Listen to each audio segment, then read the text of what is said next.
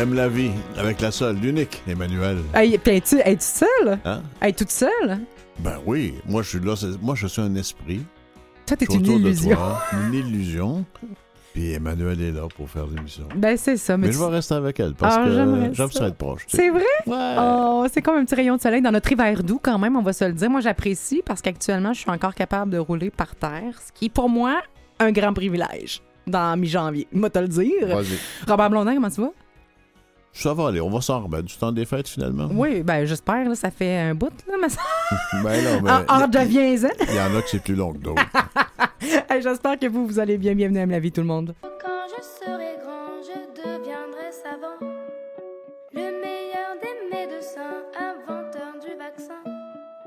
Qui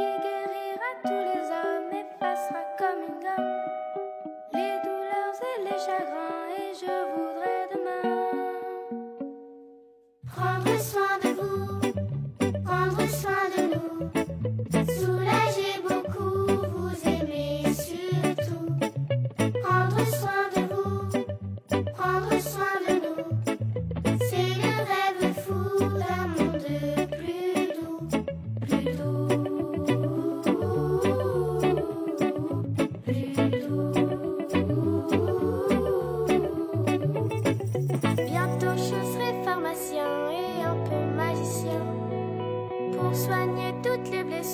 Sans pansement, sans piqûre. Sortirai d'un chapeau blanc,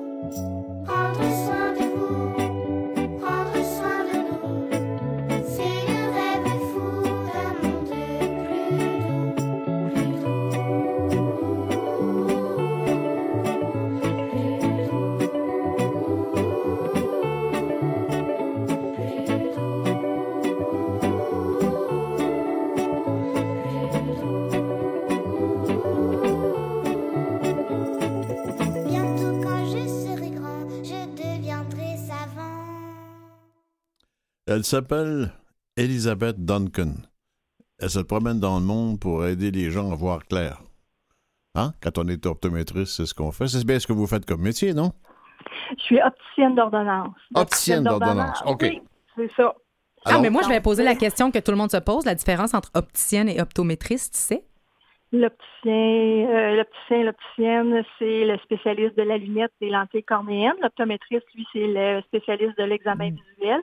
Il peut aussi vendre des lunettes, mais sa spécialité, surtout, c'est de faire les examens visuels. Encore une fois, on y voit beaucoup plus clair, merci. Et il paraît que vous Oui. vous promenez dans le monde là, pour aller, non pas vendre des lunettes, vous les donner à travers le monde. Comment ça fonctionne? C'est bien ça. Ben, on est euh, un groupe euh, d'opticiens et d'optométristes.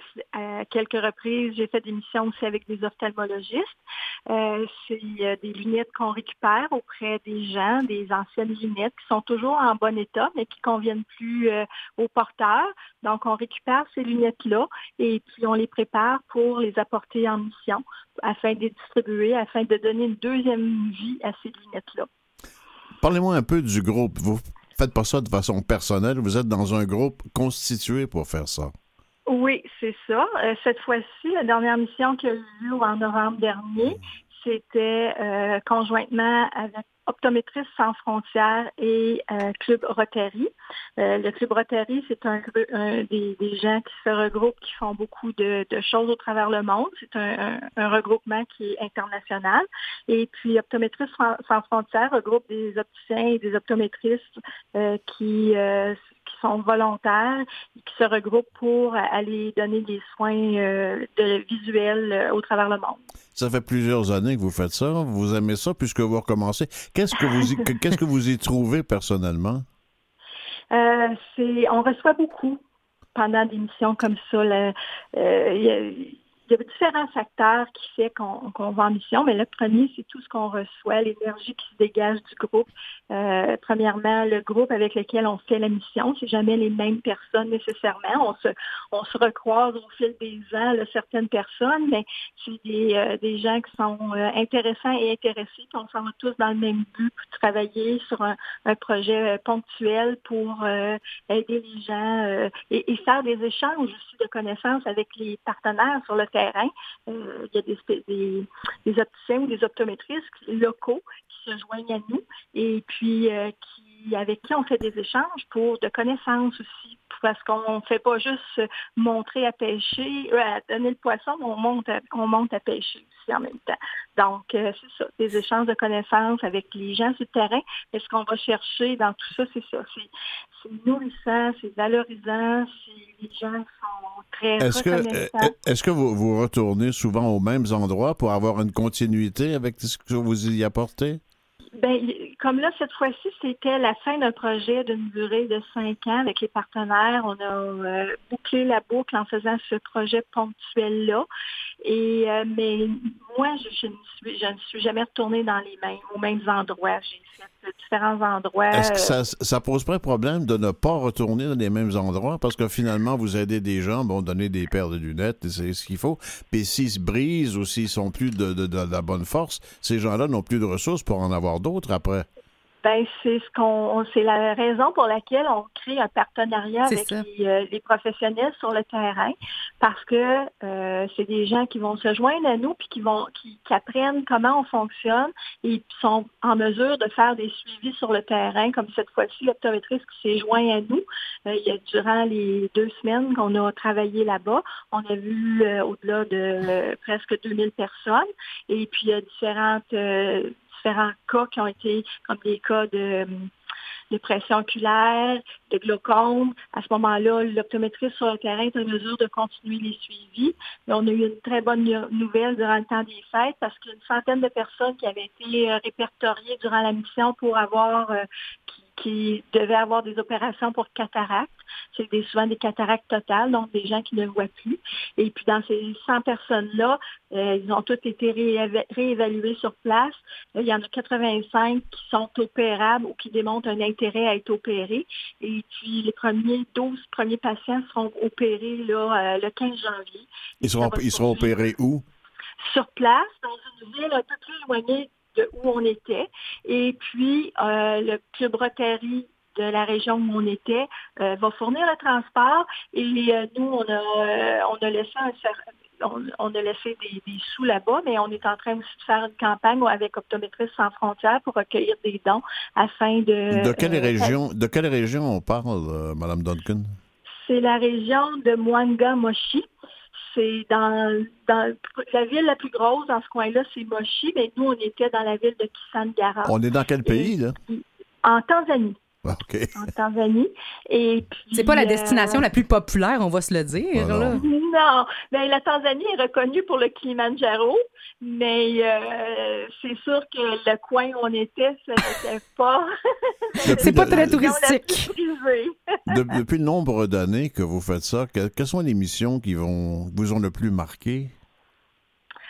Écoutez, chacune des missions a euh, un élément coup de cœur. Euh, c'est sûr que l'Afrique m'attire beaucoup, les couleurs, les gens. Euh, j'ai fait Haïti, j'ai fait le Pérou, j'ai fait le Mexique. Euh, chaque endroit, puis dans chacune des missions auxquelles j'ai participé, il y a tout le temps un ou deux éléments coup de cœur qui font que, ne serait-ce que c'est pour ces cas spéciaux-là, comme cette fois-ci, on a eu un monsieur n'avait pas de lunettes, qui avait été opéré pour cataracte il y a plusieurs, plusieurs années, mais sans lentilles intraoculaires et qui n'avait plus de lunettes. Et puis, dans notre banque de lunettes, on avait une lunette pour lui. Euh, monsieur avait des larmes aux yeux parce qu'il retrouvait la vision. Euh, on sait combien que la vision est importante. Pour nous, un cas comme celui-là, avec notre boîte au trésor euh, dans laquelle on a des, prescriptions qu'on pense qu'on ne pensera jamais, ben ce monsieur-là, ben la mission était réussi, euh, Ouais. ne serait-ce que par ce cas-là. Et dans chacune des missions, on en a des cas comme ça exceptionnels chez qui Vous on savez ce que je trouve, je je trouve intéressant dans ce que vous dites, c'est que je vous demande s'il y a eu des missions plus intéressantes que d'autres. Donc, je pose une question, puis on s'attend à ce que vous répondiez, c'est tel pays, tel pays, pour telle Ouais, raison. non, Et vous me répondez ça pour les individus Mm. que vous avez rencontrés. Et ça, Ouais. je trouve ça extrêmement intéressant et, et tellement plus valable que des paysages ou, des, ou, ou de la pauvreté comme on en a Ah. partout. Oui, exactement. C'est vraiment euh, c'est très touchant quand on voit qu'on offre à quelqu'un euh, euh, la possibilité de voir ou de revoir, comme dans ce cas-ci, ce monsieur-là, euh, ses lunettes, euh, comme tu parlais un peu plus tôt, là, quand qu'est-ce qui arrive, quand ça brise, quand euh, on essaie de pallier à ça, on essaie de. Puis comme je vous dis, avec le partenariat, c'est- on ne coupe pas complètement les ponts, on continue d'entretenir, comme en Haïti, il y a des projets ponctuels dans différentes régions aussi euh, qui continuent d'être euh, soutenus, mais sans nécessairement de faire un projet ponctuel comme on a fait pour voir euh, euh, plein de gens. Puis on essaie, comme on, on dit tout le temps, là, de, d'enseigner à pêcher au lieu de fournir le poisson. Depuis le nombre d'années que vous faites ça, est-ce que votre attitude a changé depuis le début? Vous en avez fait plusieurs maintenant. Oui, c'est sûr que les premières euh, ça m'a fait beaucoup réfléchir en disant, bof, c'est un, grain de sel dans l'océan ce qu'on fait. Hein? Il, y a il y a des besoins partout et en grande quantité et puis c'est innombrable les gens qui auraient besoin de ces soins-là. Mais avec le temps, avec les années, avec l'expérience, je me dis, ben, les gens à qui on le fait, on fait une différence à eux dans la vie de ces gens-là. Oui, c'est un projet ponctuel, ça, mais euh, ne serait-ce, on s'imagine pas non plus des verres de lecture.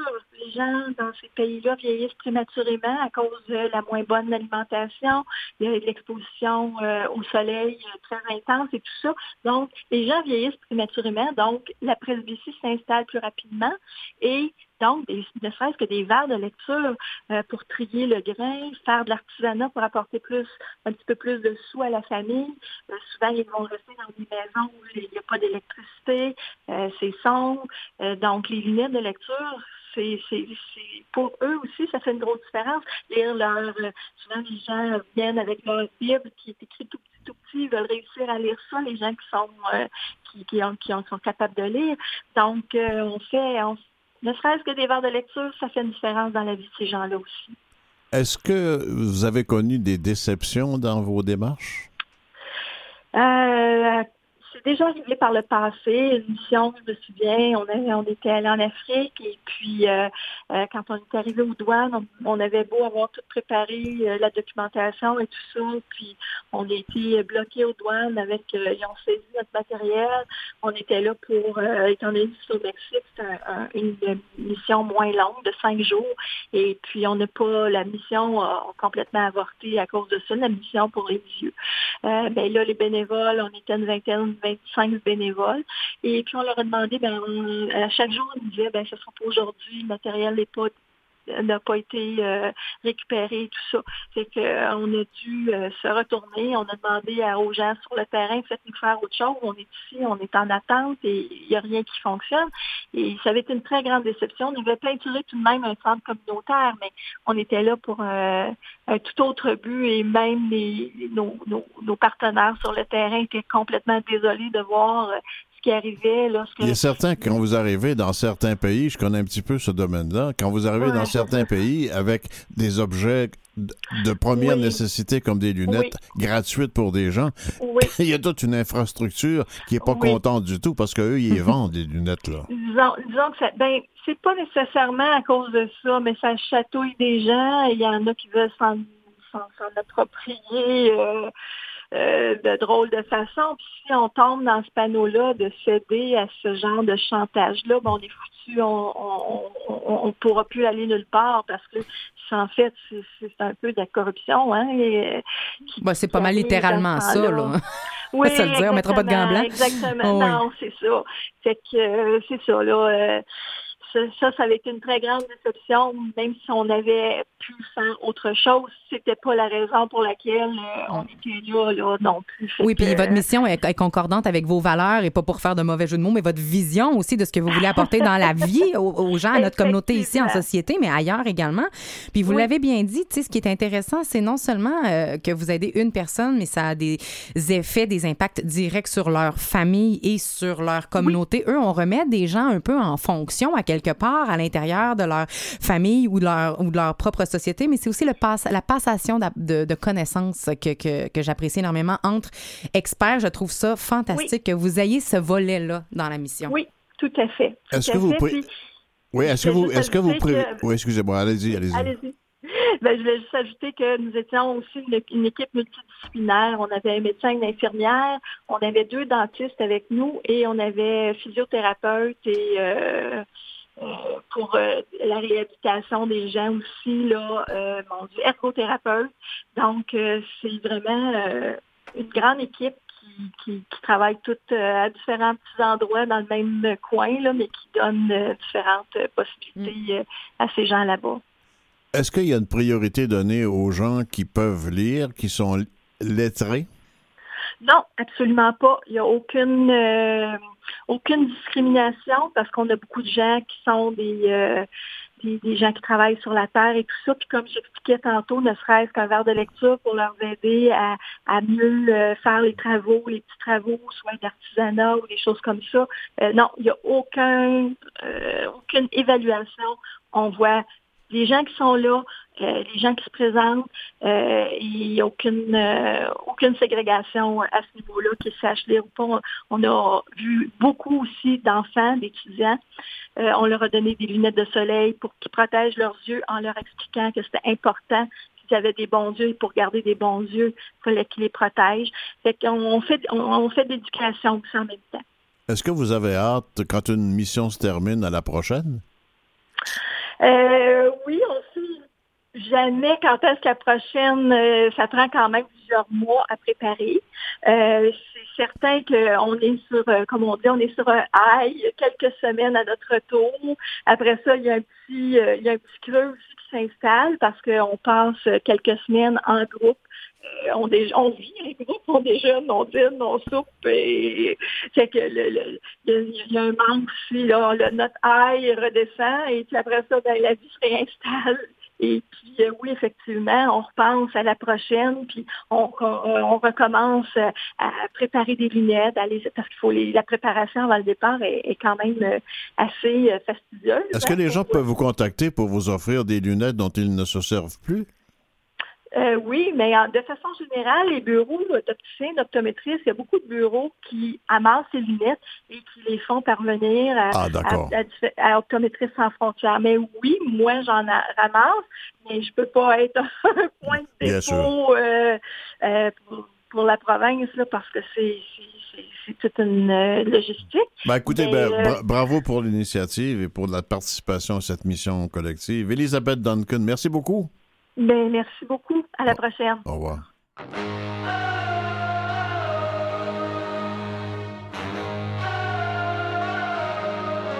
into the unknown, into the unknown, into the unknown.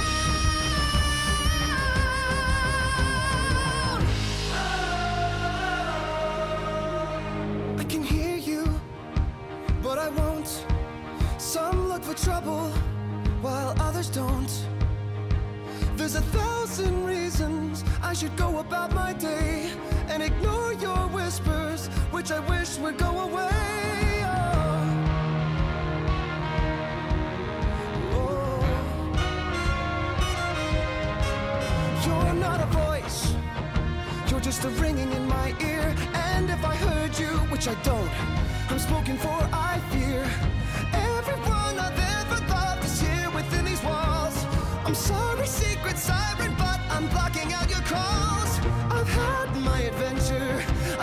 something new. I'm afraid of what I'm risking if I follow you into the unknown.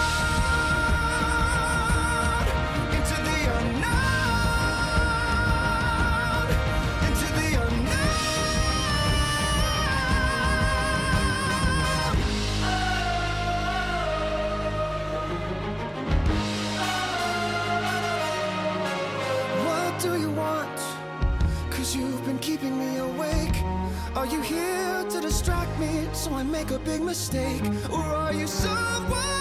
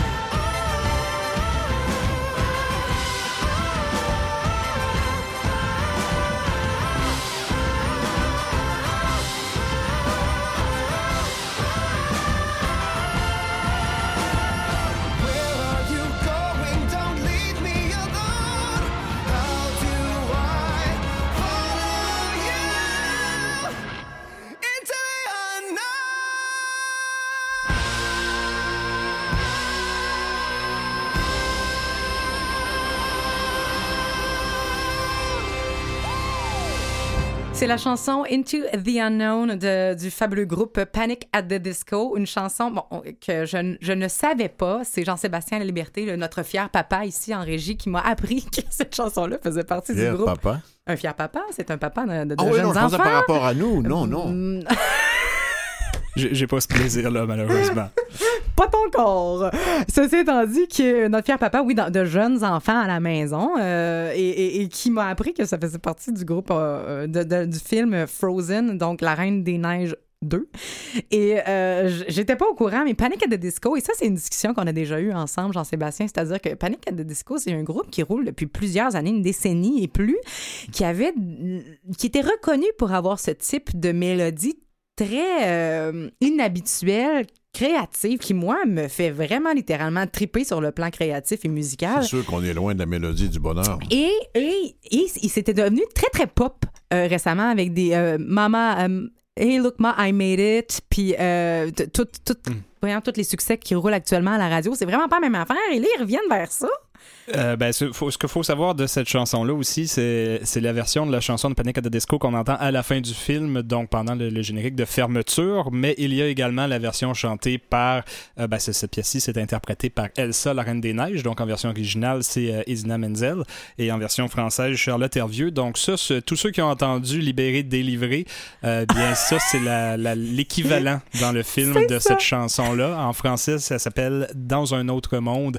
C'est c'est tellement. Dans ça pogne tellement. Ah, c'est bon. Euh, mon, mon petit, euh, mon petit pou de un an chante déjà les oh oh. Fait qu'il aime la chanson. Mais Moi, je l'ai entendu ad nauseam pendant À les un an chez vous, est-ce qu'on porte un casque d'écoute déjà? Non, non, mais euh, quand, on fait jouer la, la musique euh, sur les haut-parleurs dans la maison, ben, tout le monde les entend. Il n'y a pas de discrimination. Donc, moi, j'ai eu le plaisir d'entendre cette chanson-là. Pas la version de là. Panic at the Disco, mais la version française, je l'ai entendue probablement une cinquantaine de fois de- dans les dernières semaines. Mais Ça doit c'est pas être triste chez vous. Ben, j'étais pas, j'étais pas au courant, mais et tu sais quoi? Puisque je trouve vraiment drôle puis pertinent d'amener euh, petit petit conte des fêtes de mon côté. Ma la blonde de mon cousin elle est euh, elle a fait ses, ses cours en chant classique. Elle est enseignante de musique au primaire. Et on a parlé de la Reine des Neiges 2 parce que c'est mitigé il y en a qui disent que c'est meilleur que le premier. Il y en a d'autres qui disent qu'il aurait pas dû faire de suite. On s'en fout. Le point est que cette professeure de, de musique a dit Emmanuel a dit tu sais la trame musicale de ce film-là, là, elle dit les, les, les chansons sont tellement complexes. Mais moi, je, je, fais aucun lien. J'ai jamais entendu Into the Unknown encore quand elle me parle de ça. Fait je parle de ça avec aucune idée en tête. Elle me dit les mélodies sont tellement complexes. Elle dit c'est l'enfer. Elle dit je peux pas croire qu'ils pensent qu'il y a des enfants de 4-5 ans qui vont être capables de suivre ces mélodies-là. C'est beaucoup trop compliqué.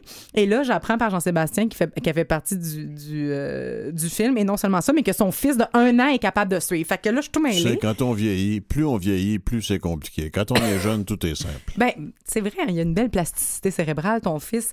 Euh, on m'indique à l'instant qu'il me reste juste trois minutes pour faire la suite de ces bonnes nouvelles en rafale, ce récapitulatif de bonnes nouvelles. Shoot! Shoot! Shoot it now! Ben écoute, je ferai un petit retour à la fin de l'émission si j'ai le temps. J'en avais plusieurs à, donner euh, aujourd'hui, mais je vais essayer d'aller droit au but. Je vous rappelle que c'est une, euh, une récapitulation que Mauro, euh, Gatti, illustrateur, a choisi avec, en partant son initiative The Happy Broadcast. Celui-ci étant tanné d'entendre de mauvaises nouvelles. Il a parti son son site de bonnes nouvelles et il est illustrateur. Donc, il a illustré ces bonnes nouvelles récapitulatives de 2019 en commençant par cette énorme avancée médicale.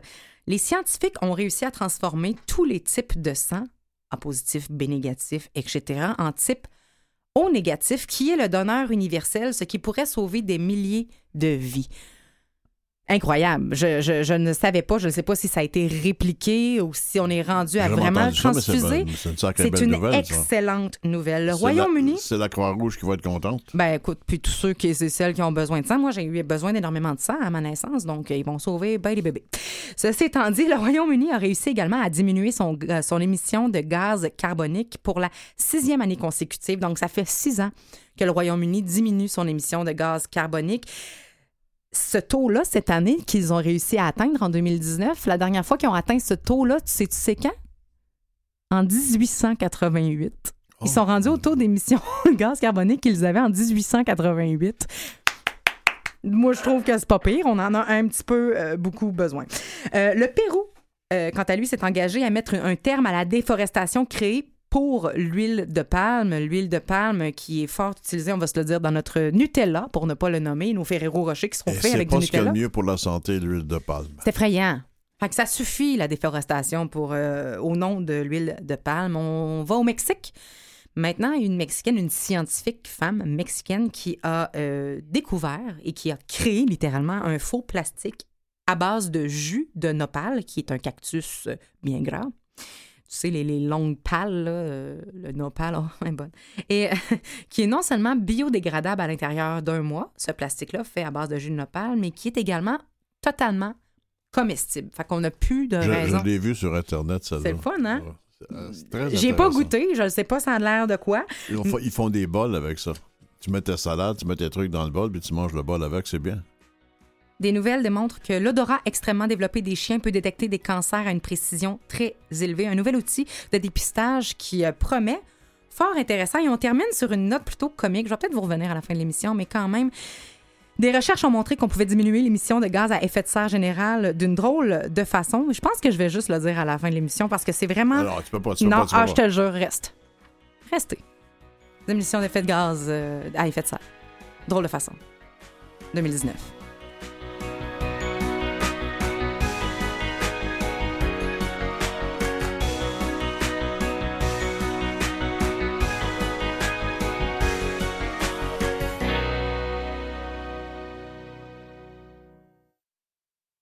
La vie se poursuit. Euh, Robert Blondin, Emmanuel Robitaille avec vous. On sera pas seul. C'est hâte que tu m'annonces, que tu me dises, que tu m'as annoncé, que tu vas me dire, mais c'est encore à la fin de l'émission. C'est à la fin de l'émission que je te Ah, dis comment on peut diminuer euh, l'émission Effet de de gaz à serre. effet de serre d'une drôle de façon. hâte, j'ai hâte. Reste là et on, on- on va se faire rejoindre dans quelques instants par une humoriste euh, qui, qui explose ici au Québec ces temps-ci. Je t'en dis pas plus, euh, mais on, on va rire. Peur, peur, peur, On va rire de la grossophobie dans quelques instants.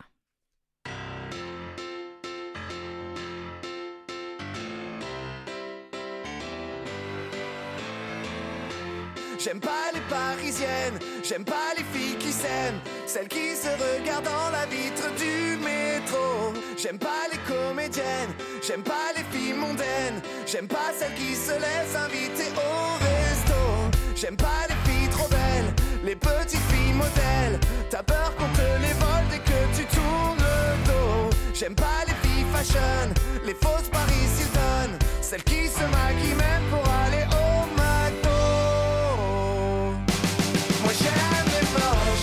les fait pas piquer. J'aime les moches, on se sent plus beau à côté. Moi j'aime les moches et j'ai du mal à m'en passer. J'aime les moches. Oh, oh, oh. Moi j'aime les moches. Fini la haute gastronomie. J'aime les moches. Moi je veux une boîte de raviolis. Moi j'aime les moches parce qu'elles veulent bien venir dans mon lit. J'aime les moches. Oh, oh, oh. Oh. J'aime pas qui te range dans une case. T'as toujours l'impression de pas être au niveau. J'aime pas le genre de fille qui traîne en boîte de nuit et qui te refile toujours un faux numéro. Moi j'aime les moches, ça donne un côté tolérant. J'aime les moches, ça me rend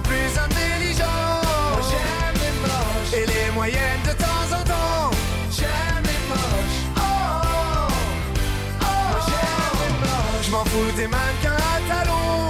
J'aime les moches. Je veux qu'elles s'habillent chez Decathlon. Moi j'aime les moches. Moi j'aime le boudin, j'aime le ton. J'aime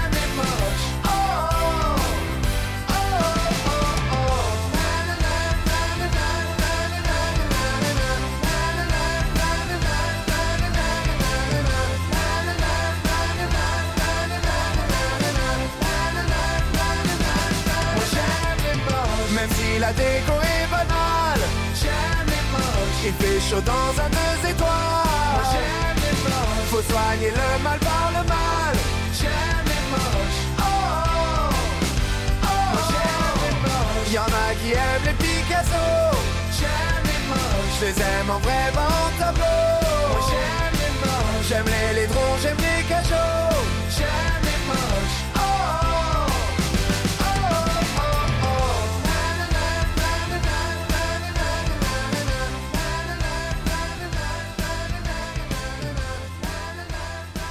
Max Boulil qui nous chante J'aime les moches euh, et son spectacle, son deuxième spectacle solo s'appelle euh, LED. Coco Béliveau est en studio. Hello. T'es comme, euh, t'es comme la, la, la coqueluche en fait du Québec actuellement. Je, ah, je sais pas c'est quoi une coqueluche. J'espère que c'est positif. C'est très positif. Moi, je me ferais pas traiter de microbe comme ça devant le monde. Ah! T'es niaiseux. T'es tellement niaiseux. Coco, merci d'être euh, avec nous. Aujourd'hui, on parle euh, de ta démarche créative, de ta démarche artistique euh, qui est assez euh, intéressante, je dirais. Bon, tout d'abord, on parle de grossophobie, on parle de beauté ou de laideur avec toi aujourd'hui. On en rit peut-être, on sait pas. Ouais, on peut en rire. On peut en rire. On peut c'est en ça. rire? Mais oui, c'est euh, le rire, c'est euh, c'est guérisseur, c'est bon, ça fait du bien. C'est- ça défoule. Et pourtant, quand on t'écoute, parce que on va le dire, là, toi, tu as touché à date dans ta carrière, c'est, tes thèmes, c'est les agressions sexuelles, la violence conjugale et euh, la laideur et la grossophobie, à peu Oui, près. euh, puis la mort, tu sais, tout, euh, tous tes sujets super légers, le fun. Euh, non, c'est ça. Par contre, tu, dis oui, c'est thérapeutique. Par contre, tu n'as jamais utilisé tes numéros pour te faire ton, ta thérapie personnelle. Tu as toujours laissé Comment en décanter. thérapie personnelle, pas laide ni grosse? Ben, c'est ça. Ben, justement, le, Hey, le- je te laisse répondre à ça. euh, le spectacle LED, le, le- but, c'était de, de perdre du poids pour prouver que la grossophobie existe. Mm. C'était un peu ça le processus parce que euh, j'avais parlé avec des gens dans mon entourage que je, je ressentais que, que je vivais de la grossophobie puis que je me faisais traiter différemment à cause de mon apparence.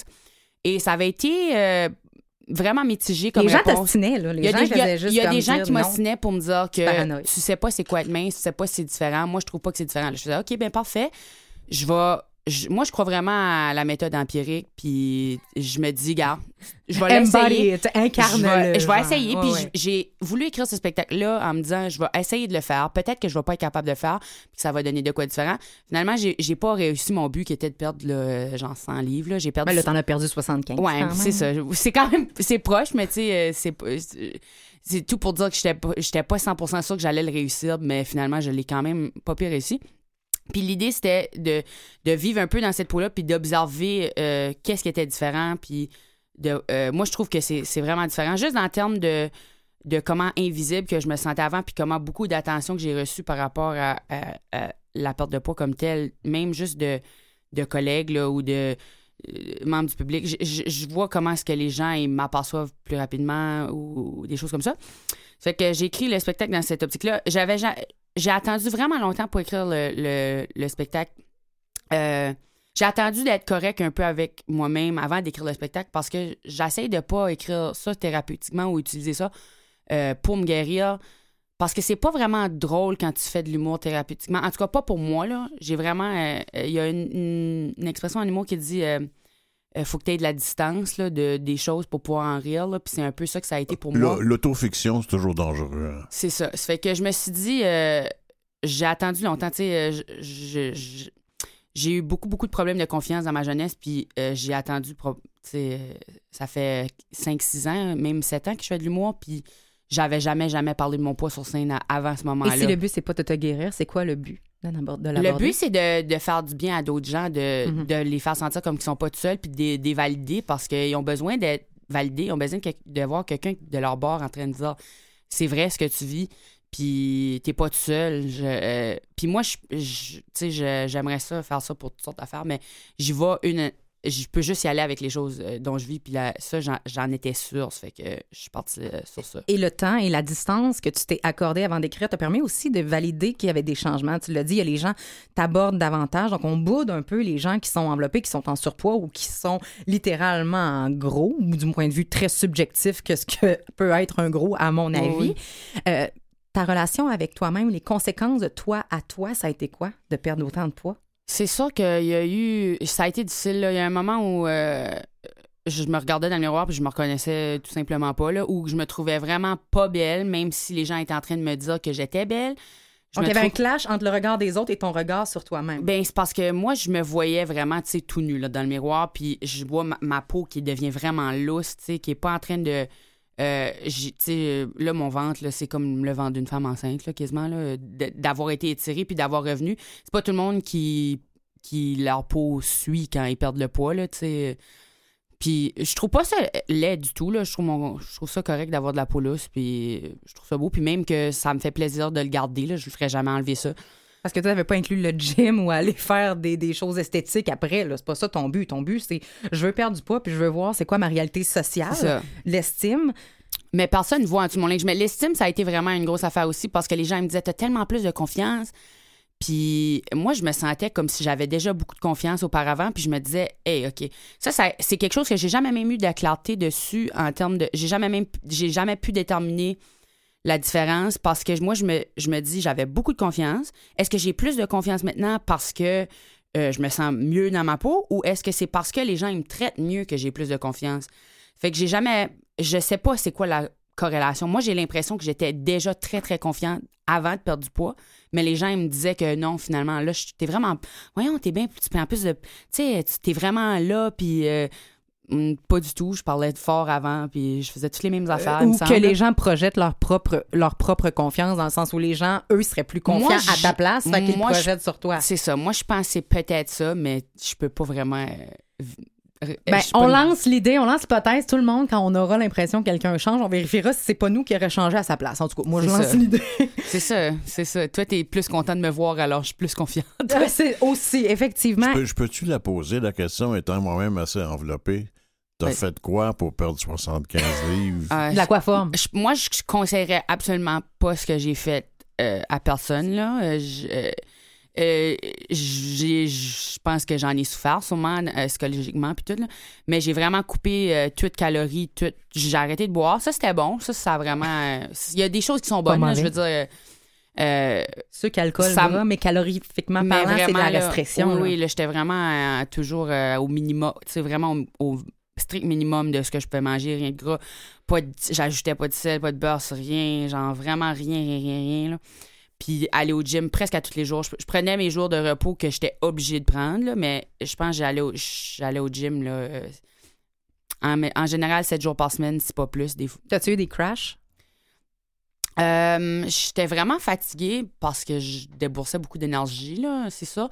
Puis ça m'a déprimée parce que c'est beaucoup d'efforts, euh, beaucoup, beaucoup d'efforts constants. Puis, tu sais, moins de temps que tu passes avec tes amis parce que là, tu sais, ou quand tu es dans, dans des situations sociales, tu peux pas rien manger de ce que les gens mangent, tu peux pas. euh, je sais pas, il n'y a pas vraiment de liberté dans ça pour moi. Surtout que moi, j'ai pas un métabolisme qui est vraiment excellent, là. Genre, euh, c'est vraiment un struggle Je te comprends tellement. c'est vraiment un struggle de, de, de rester mince, même que, Ouais. tu sais, je, vois pas le point de, de se faire souffrir autant pour ça. Euh, quand j'étais déjà en santé auparavant, mon docteur m'a jamais dit que j'avais de problème. Oui, j'étais grosse, mais tu sais, je m'entraînais. Il y a, aussi longtemps que tu es en train de bouger dans la vie, même si tu es gros, la corrélation est pas si grande qu'on pense. entre, notre apparence physique et notre santé. Et ça, c'est quelque chose que tu mentionnes et qui est extrêmement important, que c'est vrai que les gens mélangent. Euh, t'en parlais aussi, entre autres, dans ta famille. Puis ça, euh, je veux qu'on l'aborde parce que c'est extrêmement intéressant. On parlait, entre autres, avec euh, No- Marie-Noël Hébert qu'on a reçu, qui a écrit La grosse LED, entre autres, qui, elle, elle a dit, moi, j'ai su que. Ce journée-là, j'ai su que j'étais laide. Tu sais, c'est même pas une perception, c'était comme un fait. Et, et, elle l'a vraiment internalisé. Toi, tu dis que c'est un petit peu le contraire. Tu- tu disais que tu vivais de la dysmorphie corporelle dans une mesure où tu ne voyais pas que tu avais pris du poids. C'est à un moment donné, avec les commentaires extérieurs, que tu as fait Oups, peut-être que je ne colle pas dans le moule, c'est ça? Euh, je sais pas si les commentaires extérieurs nécessairement. Les gens, ils ont, ils ont tendance à pas vouloir te dire que t'es gros, là. Ça fait que c'est un peu facile de vivre euh, dans le déni, là. Euh, mais je, je savais pas vraiment que j'étais grosse, mais je, savais que les gens me trouvaient pas belle parce que je m'étais déjà fait dire au secondaire par tu des gars pas gentils, là, t'es vraiment pas belle, puis non, non, non. Fait que dans ma tête, je savais que j'étais pas vraiment une beauté, mais je me percevais pas comme grosse ou, ou que ça soit lié au fait que j'étais grosse parce que quand je me regarde- moi, c'est ça, je fais de la dysmorphie, mais moins maintenant, mais j'ai quand même de la discuter où ce que quand je me regarde dans le miroir, ça sonne vraiment ridicule, mais, Non, moi, je trouve ça extrêmement mais je intéressant. me voyais comme si j'étais mince. Fait que là, je voyais pas que j'engraissais ou quoi que ce soit parce que là, j'étais vraiment, mon linge est serré, je vais m'acheter plus de linge. Mais pourtant, je... Mais ça, c'est beaucoup plus sain que d'être euh, mince et de se voir dans le miroir et de se penser Parce que gros. c'est ça la dysmorphie corporelle qu'on voit habituellement. là. Ça peut être- clash. C'est souvent l'inverse. C'est souvent l'inverse, effectivement. Ça peut être néfaste dans le sens où c'est toujours mieux de voir la réalité que de pas voir la réalité. Là. Tu sais, tu peux... J'aurais pu arriver à un point où j'avais vraiment un problème juste à force de- d'ignorer que j'étais en train de prendre du poids, là, mais je- sans vouloir dire que le poids, c'est le problème, puis ça l'est pas. Mais à un certain degré, mettons là, que j'étais rendu à, je sais pas, là, je- on dirait que je veux pas dire un poids, là, parce que là, je me dis, si je dis 700 livres, mais je, je veux vraiment pas discriminer euh, contre pas. personne, Non, mais... ouais. Mais c'est pour dire que c'est c'est toujours mieux de se voir comme qu'on est euh, réellement. Puis de... Parce que si- s'il y a une dysmorphie, c'est que tu n'acceptes pas ce que tu es. Il y a quand même un, un gap entre la réalité et la perception. Fait qu'à quelque part, en dedans de toi, là, dans ta dans dysmorphie, là, ouais. tu- il y a de quoi qui qui t'aime pas à propos de toi-même. Sinon, tu te voirais pas comme ça.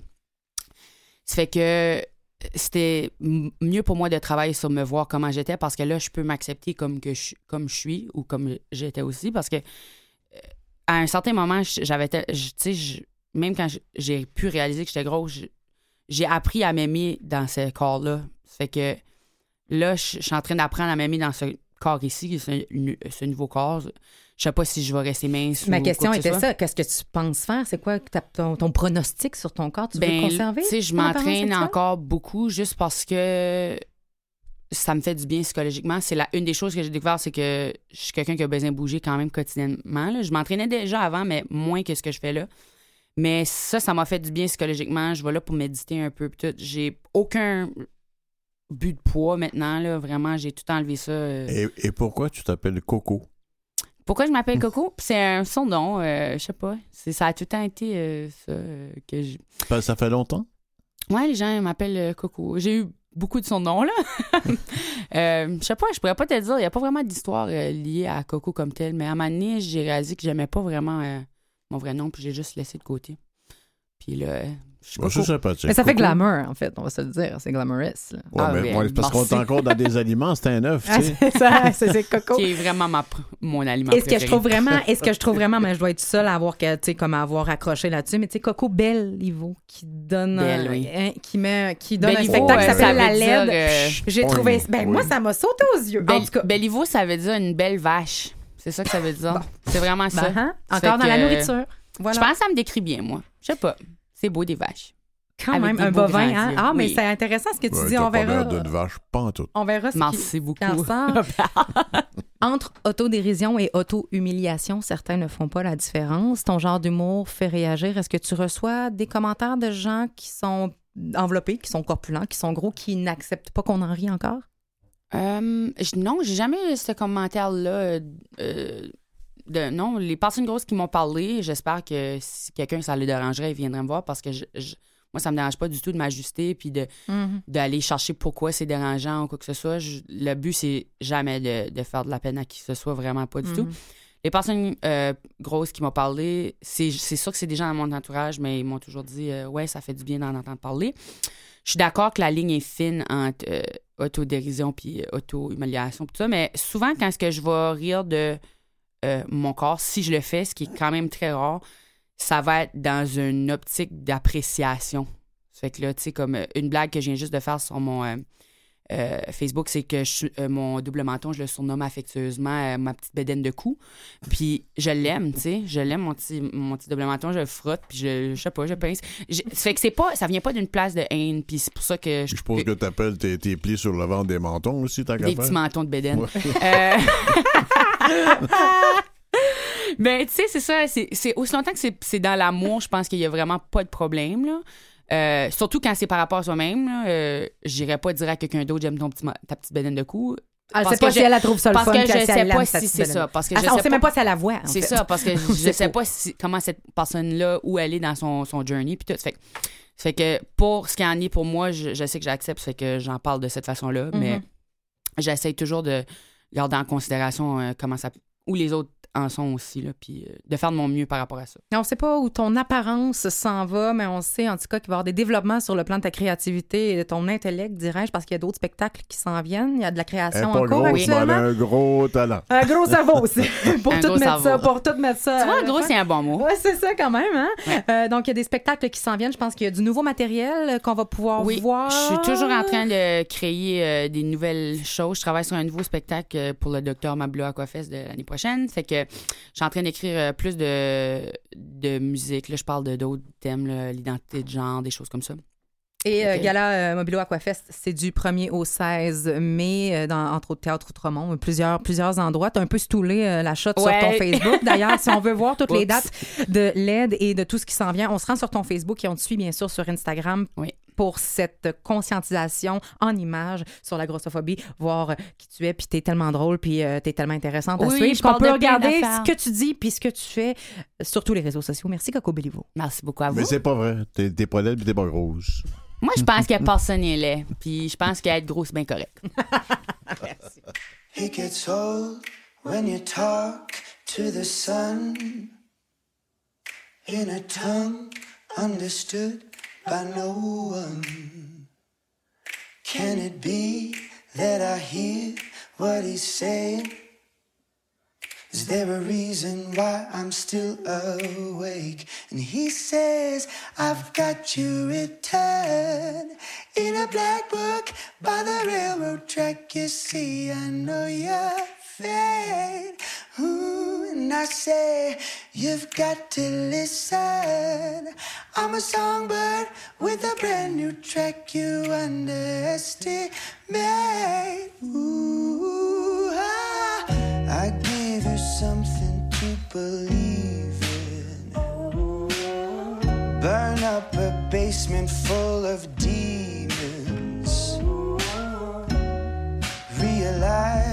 You're a slave to your mind, break free. Now give me something to believe in. Just give me, oh, just give me something to believe in. Every day when I speak to the moon, pale as a ghost in the afternoon. Tragedy has a hold on my mind, but I can see the light between the lines, and I say, You've got to listen. I'm a songbird with a brand new track you underestimate. Ooh,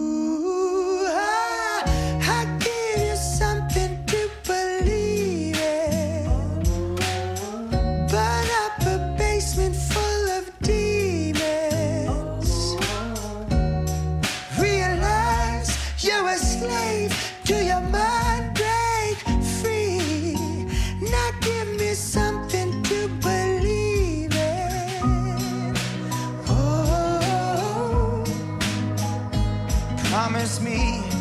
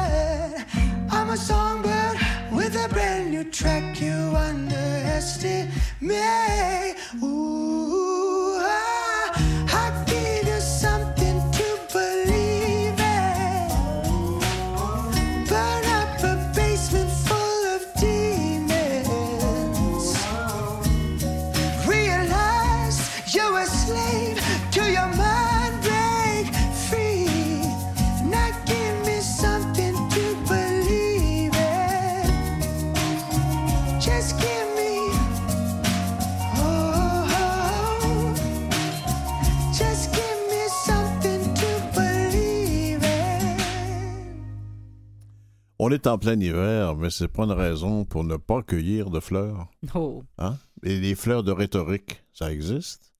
Alors j'ai préparé un bouquet, des fleurs de textes sur le bonheur. Oh, t'es bien cute. Tu nous fais des poèmes? C'est pas non, j'ai décidé pas. de- Une autre fois, moi t'en faire, parce que j'en ai préparé des poèmes, mais une autre, une autre, T'as pas préparé fois. des poèmes pour nous? Spécifiquement, spécialement pour nous? Absolument. Ah. Mais celui-là, mais le, le texte que je veux te lire, mais de la Oui. première fleur, hein, qui est de Luca et Francesco Cavalli Sforza, mais on s'en marquera pas là-dedans, ça sert à rien. Ça dit ceci. Le bonheur n'arrive pas automatiquement. Ce n'est pas une grâce qu'on sort heureux peut répandre sur nous, qu'un revers de fortune peut nous enlever. Non, non. Il dépend de nous seuls. On ne devient pas heureux en une nuit, mais au prix d'un travail patient, poursuivi de jour en jour. C'est le début de l'année, alors on a toute l'année pour s'en faire. Le bonheur se construit, ce qui exige de la peine et du temps. Pour devenir heureux, c'est soi-même qu'il faut savoir changer. Ça, c'était la première fleur. Là, on enlève un petit peu du baby's breath, là, hein, des petites feuilles vertes, bien petites, puis on passe à l'autre fleur. Orangée, celle-là. J'aime ton imagination. Bon, Vas-y, ouais, c'est des Ben fleurs. non, mais je suis avec toi, fleurs, je bon. l'ai vu dans ma tête, là. Vas-y. ça, s'intitule, c'est son nom de fleur, c'est Notre bonheur passe par celui des autres. C'est une très belle fleur. Un bonheur pour soi tout seul, serait-il possible en négligeant celui des autres, ou pire, en essayant de le construire sur leur malheur? Un bonheur élaboré dans le royaume de l'égoïsme ne peut être que factice, éphémère et fragile, comme un château bâti sur un lac gelé prêt à sombrer dès les premiers dégels. Parmi les méthodes maladroites, aveugles et même outrancières que l'on met en œuvre pour construire le bonheur, l'une des plus stériles est donc l'égocentrisme. Juste en dessous de la fleur, en dessous de la troisième corolle, il y a un petit bouton qui est un peu plus rouge, là. Un petit pistil, je ne sais pas ce qu'il fait là. Et quand on le regarde. Qu'est-ce il- qu'il dit? ben, c'est ça qu'il dit? Il, veut- il, jamais voulait t'en parler. Quand le bonheur égoïste est le seul but de la vie, la vie est bientôt sans but. Oh Le- mon le- Dieu, le- celle-là, je l'aime. Attends, recommence. le- Euh, je pense qu'il faut la répéter, celle-là. Quand le bonheur égoïste est le seul but de la vie, la vie est bientôt sans but. Le, le- le Comme ça. jardi- le jardinier qui a fait pousser de la fleur s'appelle Romain Roland, mais ça, le jardinier, on s'en fout. OK. Même si l'on affiche toutes les apparences du bonheur, on ne peut être véritablement heureux en se désintéressant du bonheur d'autrui. J'en ai un autre pas pire ici. La fleur avec quelle couleur? Bleu, Ça, hein? tu sais, on a souvent parlé du temps présent, profiter du moment. Ouais. Là, on a passé le temps des fêtes. Bon, de- de- c'est déjà du passé. Que là, on, est dans- on est ailleurs. Là, on prépare le printemps. Mais non, mais on est dans l'hiver. Il faut en profiter. Avec quelle Alors, couleur, cette fleur-là? alors, un jour, un Tibétain, hein, un Tibétain vint, tout ça, c'est la fleur mauve. Ah, la voyais bleue. Eh, c'est pas pire, hein? Ça, c'est parce que c'est l'éclairage ici, puis la Ah, lumière rouge du studio qui fait ça. Un jour, un Tibétain vint trouver un sage âgé, auquel il rendait lui-même visite, l'auteur, près de Darjeeling en Inde. Il entreprit de lui raconter ses malheurs passés, puis continua par une énumération de tout ce qu'il redoutait du futur. Pendant tout ce temps, le sage faisait tranquillement rôtir des pommes de terre sur un petit brasero posé devant lui. Pour faire une poutine, non, mais presque. Au bout d'un moment, il dit au visiteur plaintif À quoi bon tant te tourmenter pour ce qui n'existe plus et qui n'existe pas encore Interloqué, Le visiteur se tut et resta un bon moment en silence auprès du maître qui lui tendait de temps à autre quelques bonnes patates croustillantes. Avec un petit peu de sel dessus. La liberté intérieure permet de savourer la simplicité limpide du moment présent. Libre du passé, affranchi du futur. Se libérer de l'envahissement des souvenirs du passé ne signifie pas que l'on soit incapable de tirer euh, des enseignements utiles des expériences vécues. Il faut s'affranchir de l'appréhension d'hier et de la peur du lendemain. Et Mais là, ça, c'est tout qu'une là, job. Là, tu veux, tu veux que tu me parles. là, La dernière fleur, là, la, la fleur blanche, là. Ah, J'aime assez ça, les fleurs blanches. Ta fleur blanche, là, Ouais. c'est celle que tu m'as préparée au début de l'émission pour me dire que Oui, tu as quelque chose là, pour on la... sait comment diminuer l'effet de, gaz à effet de serre d'une drôle de façon. On parlait de belles vaches tantôt, là. Parle-moi de ta fleur. En nourrissant les vaches avec des algues, on coupe de 99% l'émission de gaz à effet de serre de leur roue et de leur flatulence aux vaches. Ça a l'air niaiseux, hein? Non. J'ai fait une recherche. On évaluait en 2014 le nombre mondial de bovins à 1,7 milliard et les flatulences et les rots des bovins sont responsables de près de 10 des gaz à effet de serre. Toto, je vous niaise pas. La science, c'est sérieux. C'est de la science. Hey! Allons péter. Allons péter. Allons péter dans les fleurs. Oh! Hey, bonne journée, bonne semaine tout le monde.